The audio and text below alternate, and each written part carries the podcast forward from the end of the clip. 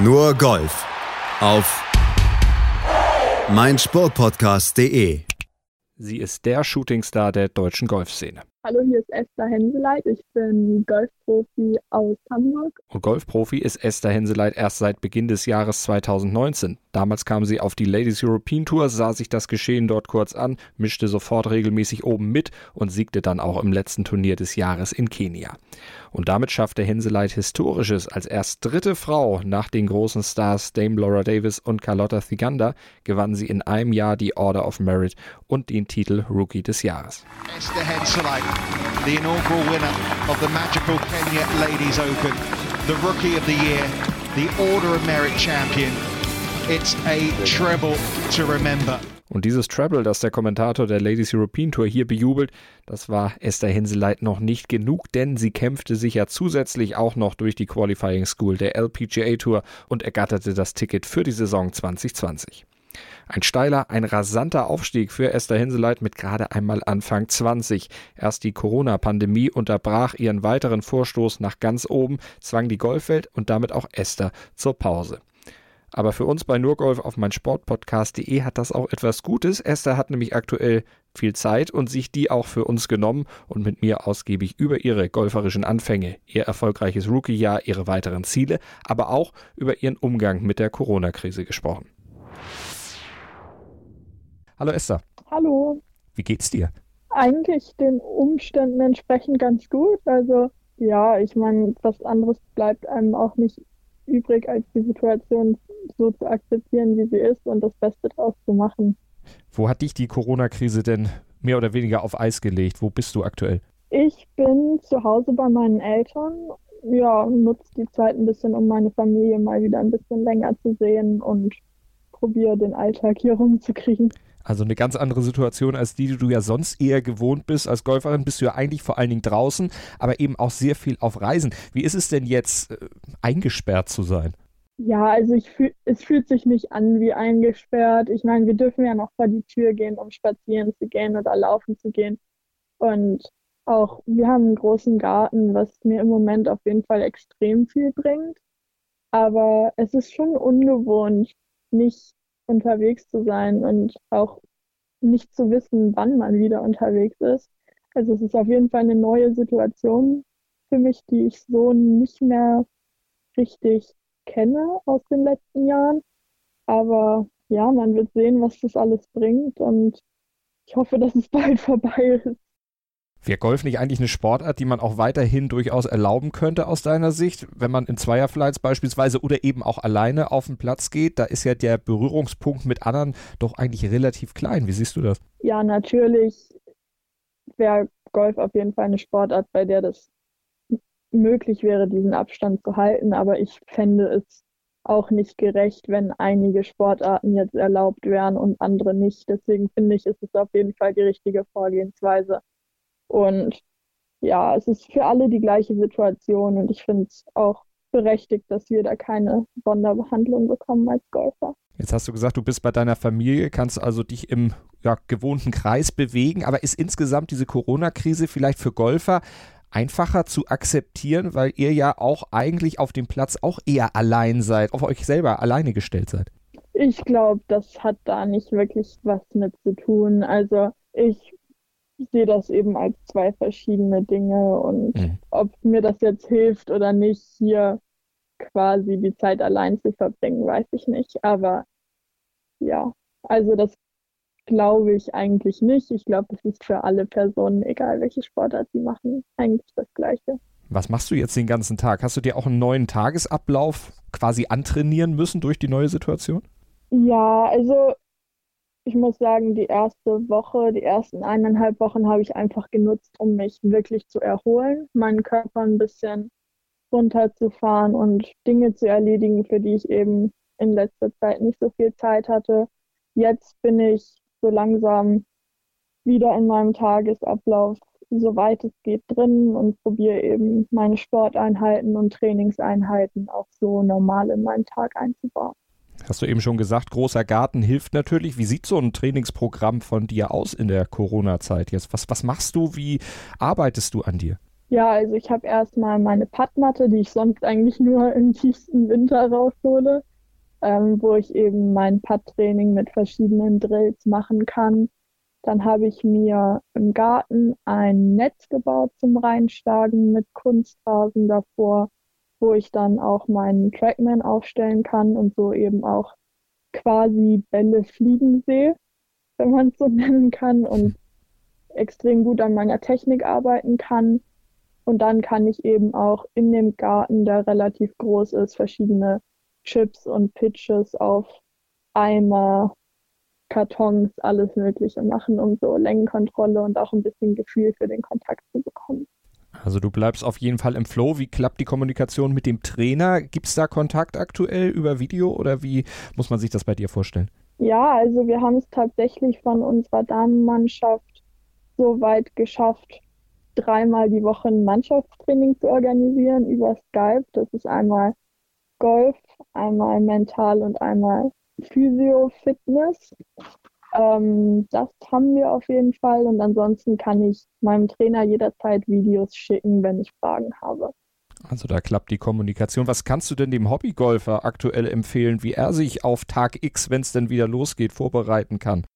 Ja, ich kann eigentlich nur genau das empfehlen, was ich mache. Irgendwie ein Netz bauen im Garten oder auch drin, wenn die Geräusche nicht allzu nervig sind für die Mitbewohner.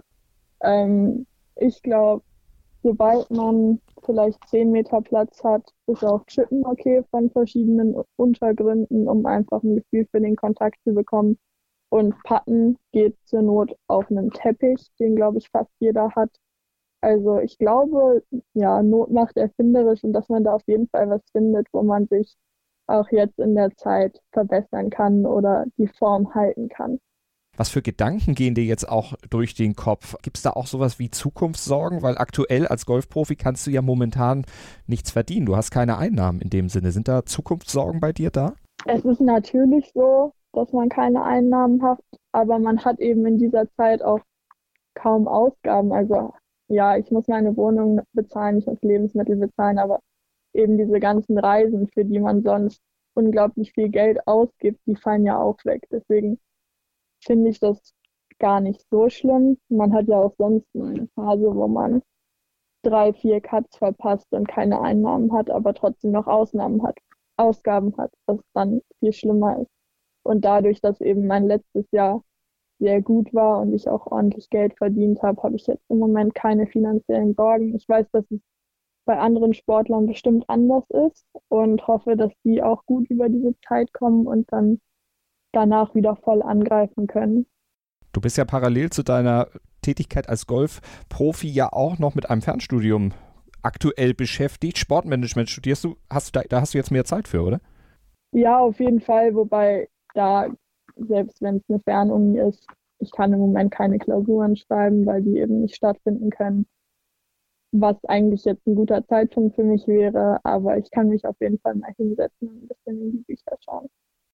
Was machst du, wenn du dich dann nicht auf die neue Saison vorbereitest, wenn du dich auch nicht mit deinem Studium beschäftigst? Was machst du da? Ja, eigentlich alles, was normale Menschen in meinem Alter auch machen. Also ja, ich lese relativ viel, vor allem im Moment. Ich schaue auch gerne Filme und Serien, wobei ich im Moment nicht so richtig eine Serie habe, die ich gerne schaue. Ähm, ja, alles Mögliche. Also ich bin eigentlich ein sehr begeisterungsfähiger Mensch, der sich für sehr viele Dinge interessiert und eigentlich immer was findet, womit ich mich gerade beschäftigen kann. Was liest du gerade?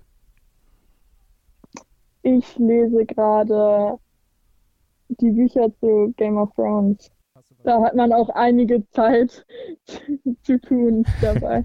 Stimmt, die sind etwas dicker. Die Serie hast du dann wahrscheinlich auch schon geguckt, inhaliert oder wartest du damit, äh, bis du die Bücher durch hast? Nee, ich habe tatsächlich zuerst die Serie geschaut.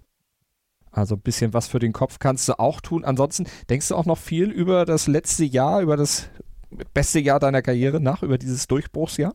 Nicht viel. Also natürlich ist es immer mal wieder schön zurückzublicken oder durch alte Fotos vom letzten Jahr zu schauen. Aber ich muss sagen, dass ich eigentlich über Weihnachten und über den Winter so ziemlich mit dem letzten Jahr abgeschlossen habe. Natürlich bin ich extrem dankbar dafür und das Jahr wird eben durch die Situation auch immer wertvoller für mich.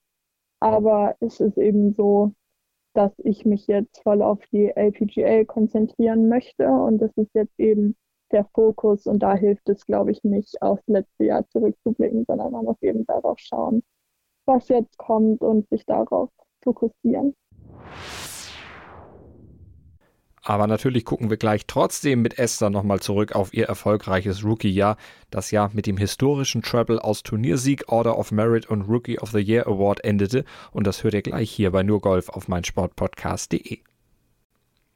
2019, das war das Jahr von Esther Henseleit. Als Rookie war sie auf die Ladies European Tour gekommen mit einem sensationellen Amateur-Handicap von plus 7,1. Solch ein Handicap hatte bis dato kein deutscher Golfer, keine deutsche Golferin jemals vorzuweisen gehabt und auch europaweit sucht diese Marke ihresgleichen. Niemand konnte jemals zu einem vergleichbaren Karrierezeitpunkt eine plus 7,1 vorweisen. Doch solch ein niedriges Handicap als Amateur, das muss nicht zwangsläufig dann auch bedeuten, dass jemand eine steile Profikarriere hinlegt. Und auch Esther Henseleit startete erstmal mit dem Status des Underdogs in ihre erste Profisaison.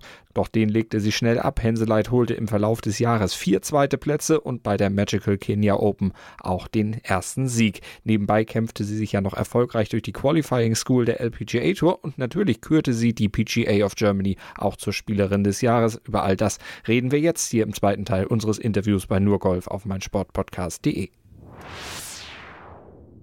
Du hast im Grunde alles erreicht. Wie war das Gefühl am Saisonende? Beschreib mal. Extrem gut einfach. Also ich hatte es ja eigentlich die ganze Saison über, dass ich sehr oft Zweite geworden bin, obwohl ich die Möglichkeit hatte zu gewinnen. Und war immer, selbst wenn es ein gutes Turnier war, hatte man eben doch so Dinge, an denen man noch ein bisschen genagt hat danach. Und da war es einfach extrem schön, so gut die Saison abzuschließen und quasi nichts zu haben, über das man sich im Nachhinein noch ärgern könnte.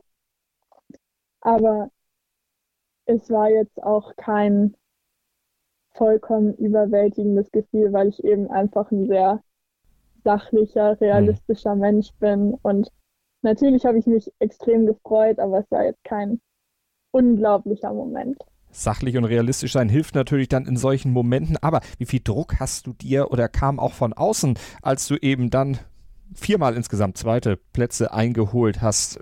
Wie gehst du, bist du damit umgegangen? Dein Trainer hat mal gesagt, mit Druck kann sie sehr, sehr gut umgehen. Das ist, das liegt ihr. Ja, also es war eigentlich so, dass ich dadurch eigentlich umso weniger Druck gespürt habe, weil ich eben wusste, ja, ich muss mir keine Gedanken um das nächste Jahr machen. Und so wurde ich eigentlich immer nur entspannter und der Fokus hat sich halt einfach ein bisschen verschoben, sodass ich nicht mehr gesagt habe, okay, ich möchte den Cut schaffen oder die Top Ten schaffen, sondern es ging eigentlich dann bei jedem Turnier, bei dem ich angetreten bin in der zweiten Hälfte des Jahres, eigentlich immer nur darum zu gewinnen.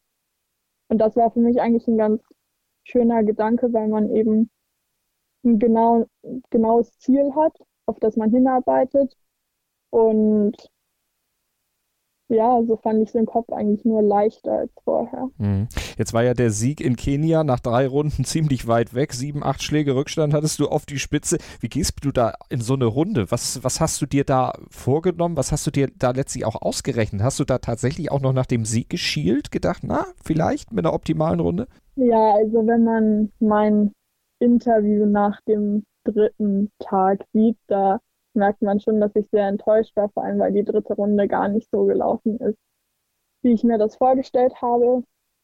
Aber ja, ich war in der Situation schon vorher in Thailand, wo ich ungefähr gleich viele Schläge Rückstand hatte und da auch relativ nah nochmal rankommen konnte. Und dadurch habe ich mir einfach gesagt, ja, es ist möglich, wenn ich früh viele Birdies mache. Dann habe ich früh viele Birdies gemacht und habe eben nach neun Loch auf jeden Fall die Chance gesehen, dass es gut ausgeht. Und habe eben einfach probiert, so weiterzumachen, wie ich die ersten neun gespielt habe. Und ja, am Ende hat es dann geklappt. Und du hattest diesen ersten Sieg dann eingefahren, den Sieg bei der Magical Kenya Open. Äh, dein Trainer hat gesagt, kreativ, mutig, positiv denkend und aggressiv spielend und in den richtigen Momenten kann sie die richtigen Schüsse machen. Beim Golfmagazin hat er das mal in einem Interview gesagt. Ist das das, wo du dich auch selber sehr wiederfindest in diesen Worten? Ja, auf jeden Fall. Auf jeden Fall, wenn ich gut drauf bin, dann ist das zu 100 Prozent das, was mein Spiel gut macht ja, und was auch auf jeden Fall meine Stärken sind. Woher kommt diese Art, auch ja so positiv auch mit Sachen umzugehen und eben auch so gut auf Druck zu reagieren? Ist das äh, was, was dir anerzogen wurde, was du immer schon hattest, oder hast du das durchs Golfspielen vielleicht auch erst gelernt? Nee, also es ist eigentlich so, dass ich schon immer ein sehr fröhlicher Mensch war, der ja einfach Spaß an dem hat, was er macht und ja, einfach insgesamt einen sehr positiven Blick aufs Leben hat und einfach das macht, wozu er gerade Lust hat. Und das ist eben Golf spielen. Und das hat dich ja auch sehr weit gebracht, auch schon bevor du Profi wurdest als Amateurin. Plus 7,1 dein Handicap, das Beste jemals in Deutschland notierte. Wie hat die Konkurrenz darauf reagiert und was bedeutet die Zahl auch für dich selbst, dieses Plus 7,1? Ich muss sagen, dass mir persönlich das gar nichts bedeutet hat. Natürlich ist es irgendwie ganz nett, das so auf dem Papier zu sehen, aber es war eben auch zu dem Zeitpunkt so, dass ich seit drei, vier Jahren keinen Augenblick auf das Handicap geschaut habe, sondern dass mir einfach nur wichtig war, ja, wie bin ich im Vergleich zu dem Turnierfeld, wie bin ich im Vergleich zum Platz? Und das Handicap mir einfach vollkommen egal war. Und ich glaube, für Amateurgolfer, die das eben im Hobbybereich machen, das ist schon sehr eindrucksvoll und das zeigt vielleicht auch, wie gut man ist oder sein kann. Aber persönlich für mich hat das nichts bedeutet. Wann hast du denn in der letzten Saison irgendwann gemerkt, so, ja, das ist jetzt der Knackpunkt, jetzt weiß ich, ich kann da oben mitmischen, ich kann vielleicht auch sogar noch weiterkommen, eben auch diesen ersten Sieg haben. Gab es da so einen, so einen auslösenden Moment? Ja, also ich habe erstmal bei meinem allerersten Turnier schon gemerkt, okay, da geht was, wo ich eben direkt eine Top 10 geschafft habe und dann auch die Turniere danach fast in jedem Turnier eine Top 10 gemacht habe und dann in Dubai, das war glaube ich mein fünftes oder sechstes Turnier, habe ich eben das erste Mal im Leaderflight gespielt und um den Sieg mitgespielt und da habe ich dann auf jeden Fall gemerkt, ja, ich kann auch gewinnen. Also, dass das schon realistisch ist mit den Leistungen, die ich zu der Zeit bringen kann, dass ich da auch mal ganz vorne stehe. Jetzt haben wir ja schon die Worte von deinem Trainer Christian Landvermann gehört, welche äh, Charaktereigenschaften dich auszeichnen. Was hast du denn selber im letzten Jahr über dich gelernt, sportlich und vielleicht auch privat durch diese neuen Erfahrungen auf der Profitour? Dass ich mich auf jeden Fall dazu zwingen muss, organisiert zu sein. Klar hilft mir da mein Management auch, aber dass ich mich auch wirklich mal hinsetzen muss und auch mal den Papierkram machen muss, obwohl ich da vielleicht keine Lust drauf habe. Ähm, das ist so das große Rahmenthema. Und ja, dann auf jeden Fall, dass ich besser spiele, wenn ich mich einfach, wenn ich einfach Spaß habe und mir sage, ja, ich probiere es so gut zu machen, wie ich kann. Und wenn es nicht funktioniert, dann ist es auch in Ordnung. Also, dass ich nicht zu verkrampft auf den Golfplatz gehe, dann spiele ich auf jeden Fall mein bestes Golf. Und ja, dass es auch wichtig ist, dass man sich selbst nicht darüber definiert, wie man gerade Golf spielt oder an dem Tag Golf spielt, sondern dass man einfach das als zwei verschiedene Dinge sieht und obwohl man vielleicht nicht so gut gespielt hat, der Tag trotzdem noch sehr gut werden kann. Also dass man das quasi als zwei verschiedene Dinge sieht. Ja, ich glaube, das ist extrem wichtig, wenn man als Golfprofi unterwegs ist. Das Jahr 2019 verlief also fast wie gemalt für Esther Henseleit und war insgesamt extrem lehrreich. Und damit ist es eigentlich ein Spiegelbild ihrer gesamten sportlichen Karriere bisher und wie die angefangen hat. Und ob da auch alles so reibungslos verlaufen war, darüber sprechen wir gleich hier bei Nurgolf auf meinsportpodcast.de mit Esther Henseleit. Was zum Teufel, du Bastard? Du bist tot, du kleiner Hundeficker. Und dieser kleine Hundeficker, das ist unser Werner. Ein ganz normaler Berliner Kleinstkrimineller, der dann aber im Knast das Ding seines Lebens dreht. Una Fantastica Risetta Perla Pizza. Er klaut seinem Zellengenossen ein Pizzarezept. Aber nicht irgendeins. Und mit dem eröffnet Werner dann die beste Pizzeria Berlins. Doch Werners Glück ist nur von kurzer Dauer. Denn es hagelt Probleme. Werners Pizzaparadies. Erstmals großes Kino- und Podcast-Format. Mit fetter Starbesetzung. Alina But, Kida Ramadan, Edin Hasanovic, Oliver Koritke, Ralf Richter, Ben Becker, Winfried Glatzeder, Anna Schmidt und viele mehr. Abonniert die Scheiße. Jetzt macht schon, mach! Mit acht Jahren hatte die Golfkarriere von Esther Henseleit begonnen. Ihre Mutter, die hatte gerade neu mit dem Golfen begonnen und Esther auf den Golfplatz mitgenommen. Und da wurde die kleine Esther dann auch schnell mit dem Golfvirus infiziert und legte eine rasante Entwicklung hin. Mit neun Jahren hatte sie bereits ein Handicap von minus 21 und mit 14 wurde sie erstmals deutsche Meisterin, wechselte aus Farel nahe Oldenburg nach Hamburg und nebenbei machte sie auch noch Abi und erspielte sich das schon thematisierte Handicap von plus 7,5. 1 und wurde entsprechend auch Profi. Eine steile Entwicklung, fast wie gemalt, oder? Jetzt ist das ja alles sehr, sehr gut gewesen im letzten Jahr. Wenn man sich seine gesamte Karriere so anguckt, dann sieht das alles, wenn man sich die Daten da mal zu Gemüte führt, nach einem sehr straighten Weg aus. Gab es auch mal Stolpersteine dazwischen? Mm, also insgesamt ist es schon richtig, dass es sehr linear in die richtige Richtung gegangen ist. Aber Natürlich waren auch einige schlechte Monate dabei, in denen man sich gefragt hat, okay, was mache ich hier eigentlich und will ich das wirklich?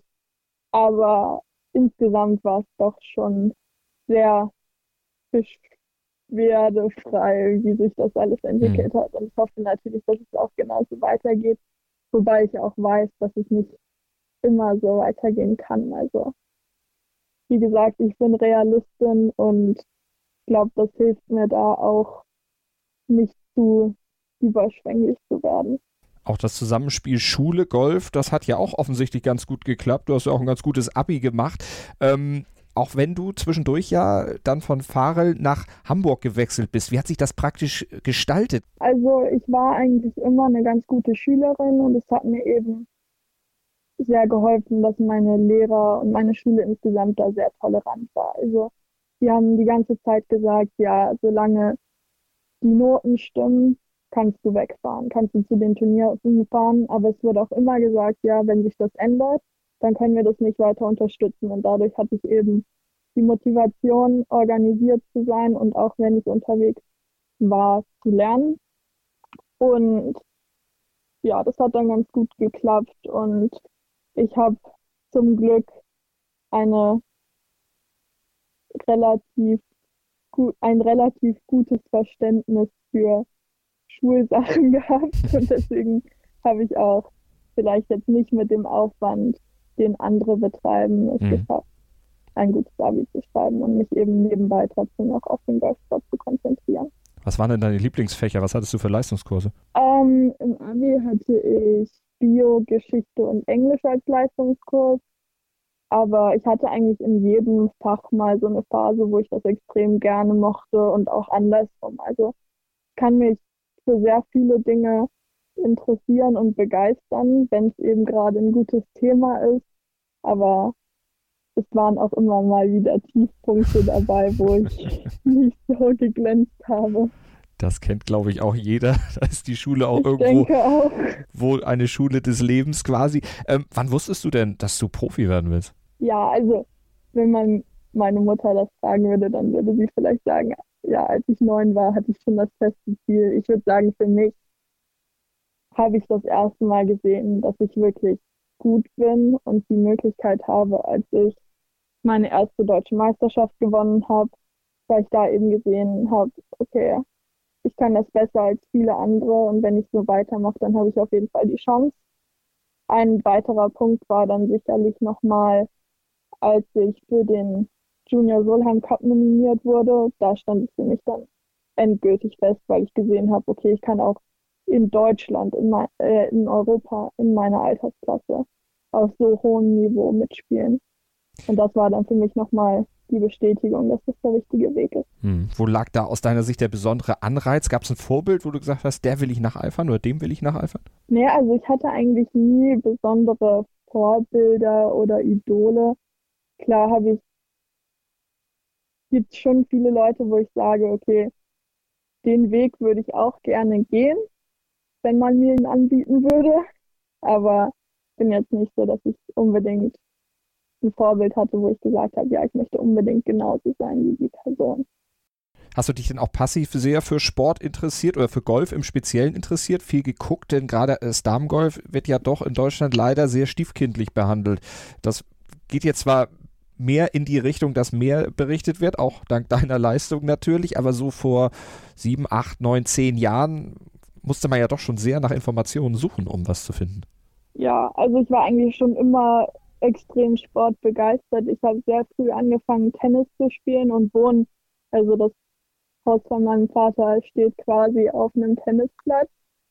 ähm, dadurch habe ich schon sehr früh eben Gefühl für Ball und Schläger bekommen und ich konnte eigentlich jede Sportart, die irgendwas mit einem Ball zu tun hatte, sehr gut, auch schon sehr früh. Aber ich war nie der Sportgucker. Also klar, ich schaue mal sehr gerne Golf, aber auch kaum was anderes. Vielleicht mal ein Tennis Grand Slam, aber auch nicht wirklich. Also ich spiele die Sportarten lieber, als dass ich sie sehe. Wie haben denn deine Eltern, weil du sagtest, Umfeld äh, damals reagiert, als du gesagt hast, ich möchte Golfprofi werden? Es ist erstmal so, dass ich jetzt nicht aus der typischen Golferfamilie komme. Also meine Mutter hat angefangen zu spielen, wodurch ich dann mit meiner kleinen Schwester auch dazu gekommen bin. Aber meine kleine Schwester hat dann kurz danach wieder aufgehört. Meine Mutter war jetzt nicht kein begeisterter Hobbygolfer, weil sie eben auch noch viel nebenbei arbeitet. Und mein Vater hat bis heute keinen Golfschläger angefasst, genauso meine große Schwester. Und da war es dann natürlich schon so, dass jetzt nicht von Anfang an alle begeistert von dieser Situation und Idee waren. Aber meine Eltern sind da wirklich sehr offen und tolerant und haben immer gesagt, ja, wenn das das ist, was ich machen möchte, dann unterstützen sie mich zu 100 Prozent. Und so ist es letztendlich auch.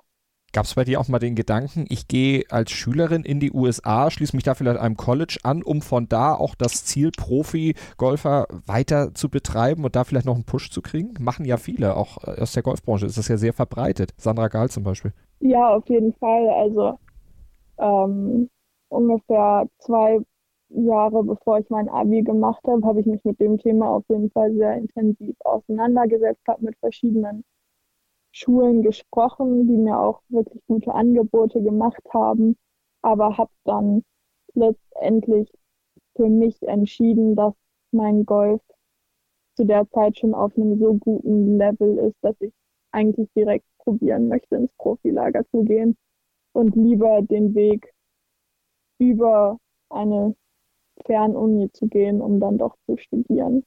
Und du hast ja im letzten Jahr auch die Spielberechtigung dann für die LPGA Tour noch ergattert, hast dich in Pinehurst durch die Qualifying School ja gequält, weil das muss man ja sagen, acht Runden hast du da spielen müssen. Das ist ja eine unheimliche Konzentration, die man da auch für braucht. Wie hast du diese, ja, diese Phase, diese Tage erlebt mit dem Golf auf höchstem Niveau? Denn die Konkurrenz ist da ja, die schläft ja nicht. Ja, an sich waren es ja sogar zwölf Runden, weil die zweite Stage ja quasi direkt davor war. Also man war eigentlich einen Monat in den USA, um komplett die Q-School zu spielen. Und das war auf jeden Fall mit der größte mentale Stress, den ich bis jetzt in meinem Leben hatte, würde ich sagen. ähm, also Q-School ist wirklich was, was man keinem Golfer zu keinem Zeitpunkt wünscht, weil es halt wirklich du weißt, okay, es kommt jetzt auf dieses Turnier an und ansonsten musst du halt noch mal ein Jahr warten. Aber ja, da habe ich mir eben auch gesagt dann, okay, geh entspannt an die Sache ran, da spielst du am besten und wenn es nicht klappt, dann probierst du es halt ein anderen Mal noch, noch. Und ja, da ist es eben auch so, auch wenn du ein Turnier über acht Runden spielst, du kannst nicht jede Runde dein bestes Golf spielen. Und damit muss man halt von Anfang an klarkommen und quasi damit rechnen, dass auch mal eine nicht so gute Runde kommt. Und dann aber trotzdem sich selbst sagen, okay, ich habe noch sechs Runden oder ich habe noch drei Runden, um mich eben nach vorne zu arbeiten. Und das ist einfach mental extrem schwer. Du hast ja diese acht Runden auf sehr gleichem Level eigentlich gespielt. Keine großen Abweichungen. Von daher hast du das konstant ja sehr, sehr gut gemacht. Was hast du noch so gelernt, auch für die jetzt kommende Saison auf der LPGA Tour? Was, was erwartet dich aus deiner Sicht auf der LPGA Tour, wenn du es auch mit der Ladies European Tour mal vergleichst? Hast du da schon so einen kleinen Eindruck gewinnen können? Ja, also ich denke, das Niveau ist natürlich höher. Man merkt, dass einfach die Leistungsdichte sehr groß ist. Das hat man auch bei der Q-School gemerkt. Wenn man einen guten Tag hatte, ist man direkt ordentlich Plätze nach vorne gerutscht. Aber wenn man dann einen nicht so guten Tag hatte, dann ist man auch direkt wieder 30 Plätze nach unten gerutscht, weil eben das ganze Feld konstant gut gespielt hat. Und ich denke, das ist auch so der größte Unterschied von der LET zur LPGA. Auf der LET kann man auch mal einen Tag okay spielen, nicht ganz zufrieden sein, aber schon gut über den Platz kommen. Und die gleiche Runde kostet dich auf der LPGA 30 oder 40 Plätze. Und ich denke, das ist eben der größte Unterschied. Dann natürlich nochmal, dass auf der LPGA die besten Spieler der Welt spielen und vorne rum musst du einfach hier quasi perfekte Runden spielen, um da mithalten zu können. LPGA Tour jetzt natürlich ein großes Ziel für dich, auch die Priorität im Vergleich zur Latest European Tour? Also verlagerst du deinen Lebensmittelpunkt vielleicht auch in die USA? Ja, also der golferische Fokus liegt auf jeden Fall auf der LPGA, dadurch, dass ich durch den Sieg der Order of Merit eben für sieben Jahre die Spielberechtigung in Europa habe. Aber ich fühle mich einfach in Hamburg mit meinem Team so wohl, dass ich meinen Lebensmittelpunkt noch nicht in die USA verlagern möchte gibt einige europäische Spielerinnen, die das lange Zeit so gemacht haben oder es immer noch machen. Und ich denke, da ist es im Moment für mich wichtiger, einfach mein Umfeld zu haben, mich wohlzufühlen, als jetzt ein, zwei Flüge weniger im Jahr zu haben. Die LPGA Tour also für Esther Henseleit erstmal das nächste Ziel, das sie in Angriff nehmen will, sich da durchzusetzen und behaupten. Aber was sind denn noch so weitere Ziele im Laufe ihrer Karriere, die sie sich gesteckt hat? Was sind vielleicht auch Träume, die sie sich noch erfüllen möchte, sportlicher Art? Darüber haben wir natürlich auch gesprochen. Und ein Traum, der ist jetzt zumindest vorerst geplatzt. Jetzt hätte es ja eigentlich in diesem Jahr auch noch ein großes Ziel für dich gegeben, Olympia. Wie traurig bist du, dass jetzt Olympia aufs nächste Jahr verschoben ist, dass sich dieser Olympiatraum dann erst 2021 möglicherweise erfüllt? Ja, natürlich ist es extrem schade, aber ich denke, in der momentanen Situation das Einzige, was man hätte machen können. Ich denke, es ist sehr unrealistisch, dass die Spiele normal hätten stattfinden können und auch Olympische Spiele ohne Zuschauer sind, glaube ich, nicht das, was man sich als Sportler wünscht. Daher denke ich, ist es die einzig richtige Entscheidung gewesen. Und ich hoffe natürlich, dass ich meine gute Position in der Qualifikation auch bis dahin halten oder sogar noch verbessern kann und dass der Traum dann nächstes Jahr Realität wird für mich. Was sind denn noch so Wünsche und Träume, die du an dieses Jahr hast, aber die du generell in deiner Karriere noch erleben willst? Du bist ja noch mit 21 sehr jung, hast ja entsprechend noch eine sehr lange Karriere vor dir. Ja, für dieses Jahr ist das Ziel auf jeden Fall erstmal meine Karte in den USA zu halten, was jetzt durch die Situation natürlich auch nicht gerade erleichtert wird, aber ich denke, das ist ein realistisches Ziel, was ich auf jeden Fall erreichen möchte. Und dann, ja, fürs nächste, das nächste Jahr ist dann wieder ein Solheim Cup Jahr. Und das ist auf jeden Fall eins der großen Ziele, die ich noch in meiner Karriere habe und auf jeden Fall erfüllen möchte. Ja. Also Solheim Cup noch als weiteres großes Ziel. Gibt es auch noch Turniere und vielleicht auch Plätze, die du unbedingt mal spielen möchtest in deinem Leben? Ähm, nicht wirklich. Also natürlich, ich möchte am liebsten die nächsten 20, 30 Jahre jedes Major mitspielen, was es gibt. Aber ich habe jetzt keine besonderen Plätze, die ich unbedingt mal spielen möchte oder ein Turnier, was ich unbedingt gewinnen möchte. Ich sage mir ja, ich freue mich extrem über jedes Turnier, was ich gewinnen kann. Und da ist es mir wirklich egal, was das für eins ist. Gibt es denn einen Platz und ein Turnier von denen, die du bisher gespielt hast, wo du sagst, da denke ich auf jeden Fall noch lange dran zurück, da werde ich auch immer gerne wieder hinfahren? Ähm, ich denke, da gibt es sehr viele Plätze. Also ähm, eine besondere Erfahrung war sicherlich die US Open letztes Jahr, weil es eben mein erstes Major war auf einem extrem guten Platz und ich eben auch sehr gut gespielt habe. Aber insgesamt, ja, es sticht jetzt kein Platz oder kein Turnier besonders heraus. Also, dass du zum Beispiel an dein allererstes Profiturnier noch besonders gerne zurückdenkst. Also an Kenia wirst du sicher gerne zurückdenken, das ist klar. Ja, das auf jeden Fall. Und naja, mein erstes Profiturnier war letztes Jahr in Bonneville, die Ladies, Ladies Australian Classic, wo ich eben dieses Jahr wieder war. Natürlich war es schön, dahin quasi zurückzukehren und es ist ein extrem schöner Platz und ich fühle mich da super wohl. Aber es ist jetzt auch kein super tolles, überwältigendes mhm. Erlebnis gewesen, weil ich eben doch nicht den größten Unterschied sehe zwischen Amateur und Profi-Golf. Also für mich ist der Cut da einfach nicht so extrem und deswegen eben auch mein erstes Profiturnier nicht, woran ich ewig zurückdenken mhm. werde, denke ich. Hast du einen Lieblingsschläger? Mm, ja, ich mag meinen Driver extrem gerne und mein 58 Grad Wedge, weil man damit einfach super kreativ sein kann. Ist das auch der Schläger, mit dem du gerade im Garten dann äh, am meisten machst, wenn du auf Pappkartons, wie du vorhin sagtest, zielst? Ja, auf jeden Fall. Der wird im Moment sehr stark beansprucht. dann wünschen wir dir auf jeden Fall, dass du den Schläger bald wieder unter realen Bedingungen auf dem Platz einsetzen kannst, sowohl auf dem Trainingsplatz als dann auch wieder auf dem Turnierplatz. Das würden wir uns sehr wünschen und dir natürlich vor allen Dingen wünschen. Und wir werden dann sehr gerne zuschauen. Das Ganze natürlich auch hier im Podcast bei nurgolf auf meinsportpodcast.de wieder besprechen. Esther, vielen Dank für das Interview. Ja, sehr gerne.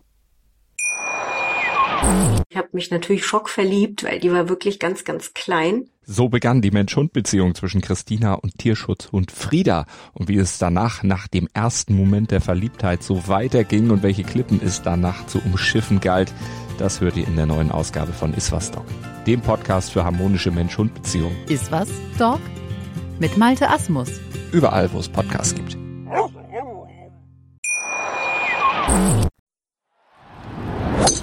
Nur Golf auf meinsportpodcast.de